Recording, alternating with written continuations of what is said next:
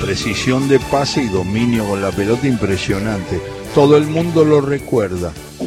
Vive en Chile, pero ahora está en La Plata, por cuestiones familiares. Es el Bocha Ponce, José Daniel Ponce. ¿Cómo andás, maestro? Hola, Alejandro, ¿cómo estás? Buenas tardes. Qué gusto saludarte. Eh, vos sos mendocino, obviamente, ¿no? Sí, mendocino. Eh, mendocino, de verdad. ¿De, de pibe te decían bocha? Ah. Sí. ¿De pibe te decían bocha? De pibe me decían bocha. Me pusieron sobrenombre bocha, me enojé y olvidaste. Me quedó clavado para toda la vida. ¿Qué te acordás si yo digo, te digo en un juego, eh, te digo infancia, fútbol, te aparece un jugador, te aparece una imagen de un club, te aparece un potrero, un amigo, la pelota, ¿qué es lo primero que te aparece sin pensarlo mucho, José Daniel? Eh, si vos me decís de la infancia, las ganas de querer ser futbolista y, y, de jugar para comprarle la casa a mi vieja, ese era el deseo mío. Y estuviste en las inferiores del, de Godoy Cruz Antonio Tomba. Sí, ahí empecé a hacer inferiores hasta la sexta división, después salté a jugar un partido en reserva y después debuté en la primera y al otro año me acuerdo que me dijeron usted va a entrenar con nosotros, pero usted va a jugar el otro año, pero va a entrenar con nosotros todo este año. ¿Qué? Salí jugando de entrada. Salí jugando de entrada, jugué un año y me vine a probar a Estudiante de La Plata y quedé acá en Estudiante y después me vine me vine a préstamo con opción y a los cinco meses ya estaba jugando en la primera, debuté con Judica, cancha de Atlanta contra Argentino Junior de Maradona. Claro, en Estudiantes te lleva a Judica y después en el 82, estábamos charlando con José Daniel Ponce, aparece Bilardo y se empieza a armar ese equipo inolvidable del 82, ¿no, Bocha? Sí, llegó Carlos en el 82 y bueno, repatrió a, a Alejandro Savera, vino Marcelo Troviani, eh, y pude jugar con los muchachos ahí en ese equipo que realmente eran grandes jugadores. Y bueno, ahí empecé ya a firmarme en el primer equipo. Ahora, José Daniel, como una broma, a ver qué te parece. Este, lo hacían correr a Miguel, a Russo, ¿no? Porque ustedes manejaban la pelota, pero el que tenía que recuperarla era Russo. eh, sí, bueno, eh, Miguel era el que corría un poquito más porque después lo único que tenía que hacer cuando la recuperaba, no más de dos, un pase de dos metros, no era, más de dos metros era era multa para él, porque no, metía un pase más de dos metros no podía pegarle, porque la tenía que tocar cortita, era obligación de hacerle a Alejandro, eh, a mí y, ya... Guatroviani, claro, claro. Guatroviani y después ustedes enlazaban a, a, a, a todo, a Gotardi, a Trama, ¿no? Sí, más que nada era... Eh, por ejemplo, la, la, la sacábamos de, de, atrás, que se pasaba por, por el medio campo y la tomaba Alejandro. Y Alejandro como agarraba como de como un 8, medio así como de 8 en diagonal y jugaba con el dedo chico jugaba conmigo. Yo se la devolvía, seguía jugando, o cuando veía que no se la podía devolver, yo sabía que Marcelo estaba de espalda al arco y le ponían la pelota al pecho y Marcelo la bajaba en el pecho y caía al pie ahí y empezaba a magrar para acá, para allá y metía un pase de gol, ¡pum! Eh, extraordinario, Marcelo Marcelo con su bajada de pelota al pecho, cuando caía no la perdía nunca, sabíamos que daba vuelta para acá, para allá, amagaba, muchas veces decíamos eh, cabecita, pero metía una cuchillada así profunda para agotarle, para Guillermo, no, la verdad que ese año un equipazo. Claro, y además en el 83 ganan también el Nacional, habían ganado con Bilardo, pero llega manera, ganan con manera, ¿no? De entrenador. También ganamos con, con manera en el 83, el campeonato que después se siguió, o sea, ganamos el Metropolitano en el 82 y el 83 ganamos el Nacional, pero ya veníamos con un envión y Eduardo le dio continuidad. Eduardo nos saca un poco de presión porque Carlos presionaba mucho Eh, y Eduardo nos, libera, un poquito y nos soltamos más. Creo que con, con Eduardo nos soltamos, nos liberamos un poquito más y llegamos a tener un muy buen rendimiento, 83-84. Eh, perdemos un campeonato nosotros el 84, pero ya, porque ya nosotros ya empezamos, eh, se nos fue un poco el grupo de la mano, algunas cositas, pero tendríamos que haber metido el 84 también. Claro, claro. Y ahí eh, hay una etapa, estoy charlando con José Daniel Ponce, con el Bocha Ponce, te mete Bilardo en el seleccionado, ahí te encontrás en el arranque del ciclo de Bilardo en el seleccionado. Claro, yo agarro, yo agarro la selección argentina en el 83 porque íbamos a jugar un juvenil, al final no se jugó. Y me quedé entrenando con, me citaron a la mayor y me quedé, hice todo el 83, todo el 84, todo el 85, claro. incluido eliminatoria y después de eliminatoria y ahí ya quedé en la última llamada que afuera, pero cuando yo recién decía nos sacamos un poco la presión de Bilardo, que lo teníamos de lunes, de lunes a jueves en la selección, así que imagínate, nunca lo mm. sacamos, durante cuatro años tuvimos a Bilardo dale y dale y dale y dale el dale que dale que era terrible, además José Daniel un jugador muy técnico y es obvio que esa eliminatoria fue parte del Mundial porque Ponce fue parte de ese proceso que derivó en el triunfo en la Copa del Mundo del 86 en México, pero que esos partidos eliminatorios nos hicieron sufrir a todos, José Daniel, como sufriste vos y cada uno de los integrantes del equipo y del cuerpo técnico y de los futboleros de Argentina, porque Argentina clasificó con el último aliento, se clasificó. Sí, dura. La eliminatoria, bueno, la eliminatoria nunca fueron fáciles. Siempre, yo creo que con, con Marcelo Bielsa, creo que fue la única vez que Argentina se disparó mucho tiempo antes y estaba clasificado, pero eh, siempre la eliminatoria para Argentina ha sido muy difícil. Y bueno, nosotros en esa época no fuimos la excepción, el último partido con Perú con el empate, con el gol del Tigre Gareca, eh, ahí entramos, clasificamos. Tuviste un partido que me imagino que llevas en el alma y los futboleros también lo llevamos, que fue el 12 de septiembre del 84, cuando jugaste para la selección marcando dos goles en Düsseldorf. Eh, Argentina le ganó a Alemania 3 a 1. Metiste un tiro libre de excelencia, José Daniel. Siempre te acordás de eso, ¿no? Sí, porque generalmente hacerle dos goles a Alemania no es fácil y nunca lo ha sido. Y esa noche jugamos todo un gran partido. Eh, el equipo eh, se movió con la libertad de siempre, por todos lados, cada uno eh, jugaba de todo, teníamos un, estábamos agarrando una buena una buena dinámica de juego, estamos bien, probando eh, jugar con línea de tres, probando distintos distintos sistemas y creo que salió todo perfecto. Tenés, eh, le estoy charlando con José Daniel Ponce, Bocha, tenés eh, buen recuerdo de Boca porque ganaste títulos ahí.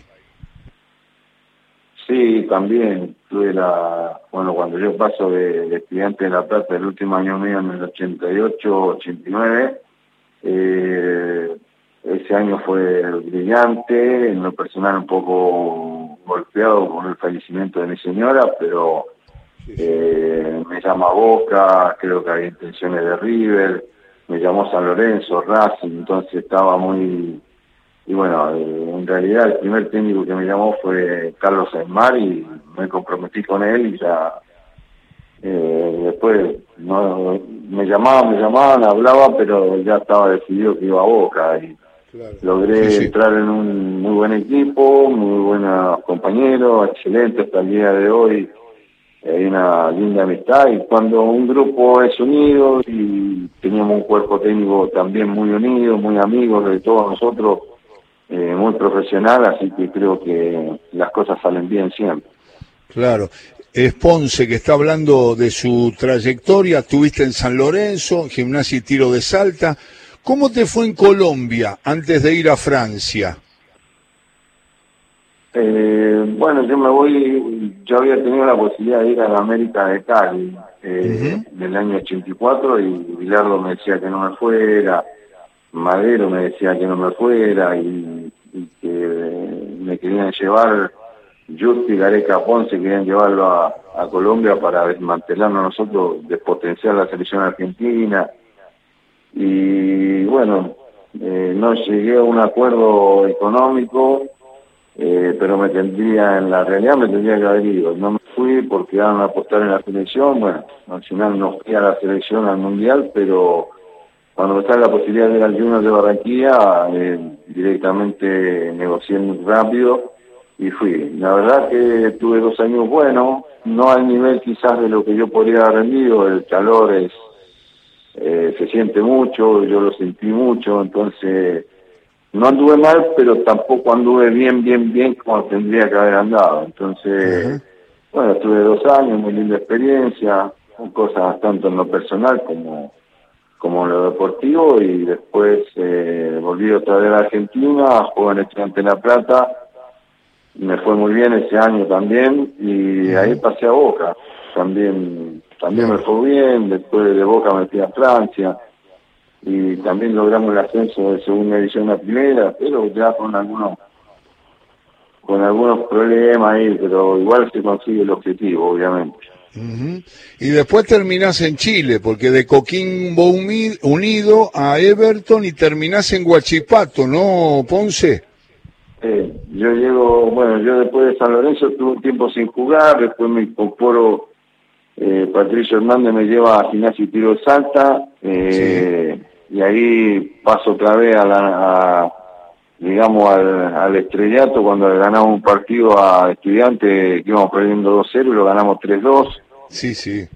Y después de ahí me acuerdo que, bueno, esos 20 minutos que entré dimos vuelta al resultado y ya después me apareció Dulas ahí en el, Pergamino, en el camino, estuve también unos seis meses ahí en Duras y decido ya ir a a, Mendoza ya como para terminar.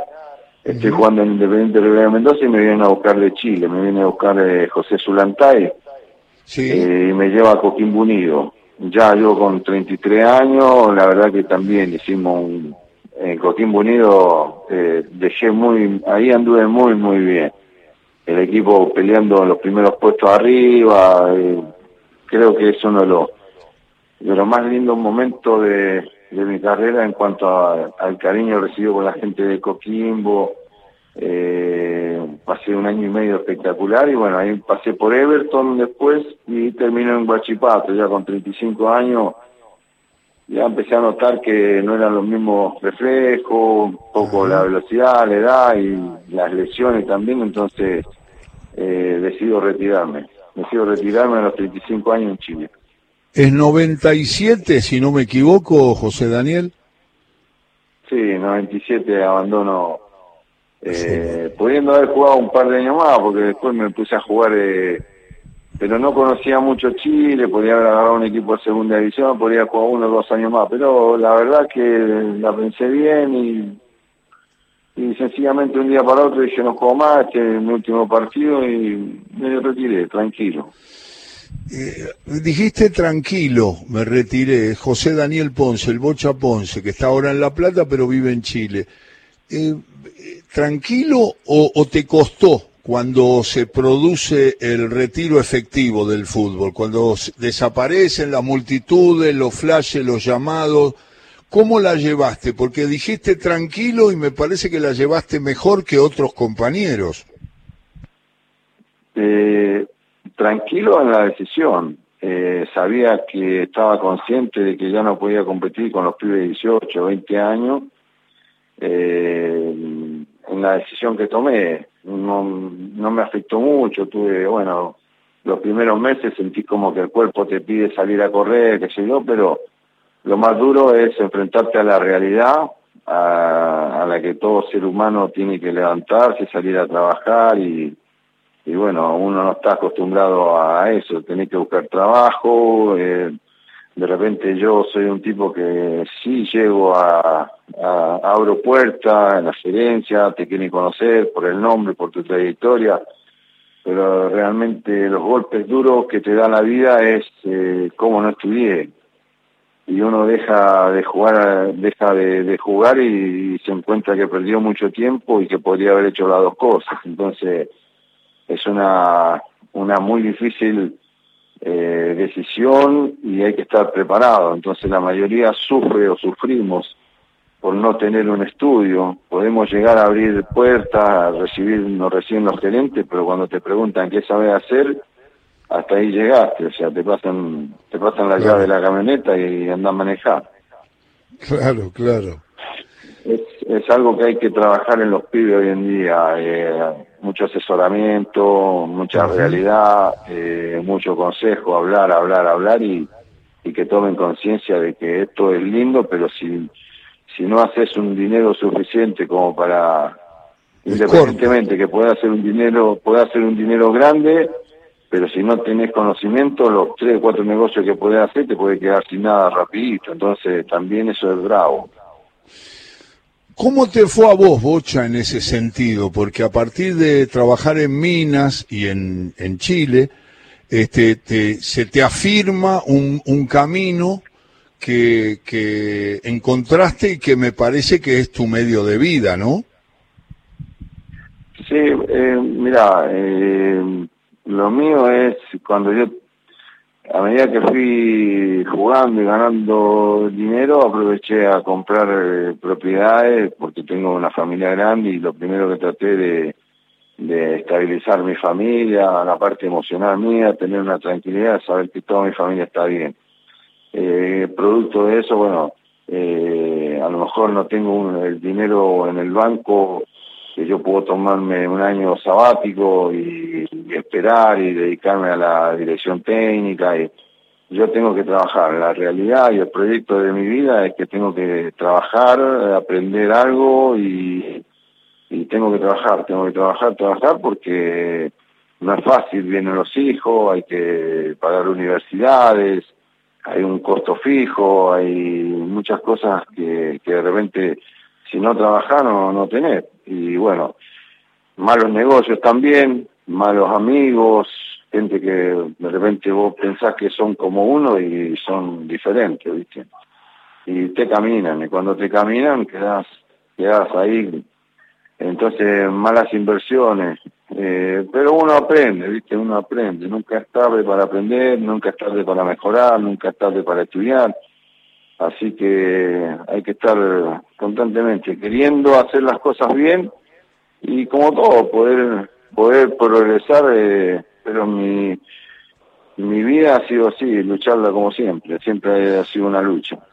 Bueno, y ahí encontraste el camino y ahora estás en Chile y ahora estás visitando familia en La Plata, ¿no? Sí, vine a visitar a mi madre, a mis hermanos, también tengo mi nieta que ya por la pandemia no había podido conocerla, ya tiene más de un año, así que vine a conocerla y ella es producto de del nacimiento de mi señora que falleció, entonces eh, viene con sangre barranquillera, Colombia, así que estoy muy contento de poder de poder tener en mi brazo a mi nieta. Qué grande. José Daniel Ponces. Mirá qué, qué mensaje. Me manda un mensaje Sabrina. Dice así, ya vas a saber quién es. Eh, estoy escuchando el programa como todos los sábados y quiero que saludes a esa gran persona y súper jugadorazo que es el Bocha Ponce, a quien tuve oportunidad de conocer en el partido de despedida de mi viejo, el zurdo López, Abrazo enorme para los dos de parte de la familia López. Un gran abrazo de Sabrina para, para el Bocha Ponce. Sí, y bueno, eh, muchas gracias. La verdad, eh, igual. Tuve la. Eh, cuando fui. fui a la despedida de Carlitos López en Bolivia, en el Bolívar. Y realmente, Carlito extraordinario. Tipo bárbaro eh, tuve la tuve el placer de, estar ahí, de jugar con él, muy querido en Bolivia, hizo, terminó su carrera allá, eh, una zurda extraordinaria, eh, ¿qué te voy a decir? Y, y poder haber asistido a, eh, mira las cosas de la vida, o sea, disfrutar de esos jugadores, Sabela, Carlito López, Patricio uh. Hernández, eh, Babington, Alonso. Yo entrené con Alonso en la selección argentina, jugué con Diego Maradona, eh, eh, Troviani, qué placer, de, que, la verdad, el fútbol impresionante. Bueno, mira qué saludos recibiste. de agradecimiento. Dale, dale, todo, sí, la familia de Carlitos López siempre siempre nos llama y está en contacto con nosotros. Y de paso justo estaban escuchando y te escucharon y te mandaron un gran abrazo de un tipo que fue un jugador, eh, hablando de jugadores de técnica, los que nombraste además. ¿Y ¿Tenés alguno que sientas, Ponce, que está por arriba de todos? ¿De los que viste, de los que compartiste, de los que enfrentaste? ¿Tenés algún jugador que vos digas, bueno, pero... Eh, este no compite. Los demás me gustan todos, pero hay uno que está arriba, ¿o no? Mm, eh, la verdad, de todos siempre eh, viéndolo jugar, porque yo, yo, yo de todo eso que te nombré, soy el más chico. Claro. Eh, soy el más chico de Babington, soy el más chico de Hernández, soy el más chico de Carlitos López, soy el más chico de Diego, soy el más chico del Beto Alonso, eh, no sé. Si no me equivoco, si no me equivoco, eh, José, sos de sos del 62. Del 62, claro. Perfecto. Eh, todos esos muchachos o grandes jugadores siempre los vi jugar, eh, algunos por televisión, otros fui alcanza pelota, y siempre hicieron algo distinto, siempre eh, a veces yo he hecho lo mismo que ellos, pero ellos lo hicieron antes, o ellos lo crearon, qué sé yo, entonces a veces eh, a veces digo que hay jugadores que están un peldaño más arriba, eh, mentalmente, en la velocidad mental, en la técnica, quizás en la técnica a lo mejor no, podemos tener una muy buena técnica, pero en la creatividad, eh, en la efectividad, cuando cuando el tipo crea, eh, ojo, es creador de, de, jugada, eh, no se me hubiera ocurrido hacer esto. Una vez que yo lo voy a hacer, lo hice, pero el mérito es del creador, el otro tiene el talento para hacer lo mismo, pero no es el creador, ¿me entendés? Entonces ahí yo tengo un, un plus, eh, digamos, eh, por el creador más respeto que por el imitador, por el talentoso que hace lo mismo. Bien, José, eh, ha sido un verdadero placer charlar con vos porque era reencontrarte, hacía tiempo que no hablábamos y el contacto con la gente de la radio pública y la producción generó esta charla. Eh, no interrumpo más tu visita a los familiares, a tu vieja y a tu gente ahí en La Plata. Un abrazo fuerte y muchas gracias por esta nota porque mucha gente ya se está comunicando agradeciendo tu fútbol de siempre. Un saludo muy cordial. Bueno, Alejandro, un gusto para mí, un placer eh, haberte conocido, haber, eh, haber escuchado, haber, escuchado una narración, una, unas pinceladas de buenas palabras, de respeto y, se agradece, porque uno de repente jugando eh, juega, pero realmente cuando la gente lo ve y se lo narran, se lo cuentan, se lo comentan, eh, eh, es bonito como lo, como lo hace ver tan simple la explicación al fútbol. Y siempre he sido muy respetuoso de, de toda esa gente que, que, habla bien del futbolista, del fútbol en sí y, realmente se agradece. Un abrazo grande, Bocha, muchas gracias. Gracias a ustedes, hasta luego. José Daniel Ponce, qué linda charla con Ponce, que era un profesor de fútbol, la técnica que tenía, qué bien, se entreveró con todos, porque era un jugador. Y está en el recuerdo de los futboleros, y lo trajimos a la radio pública en la tarde del sábado.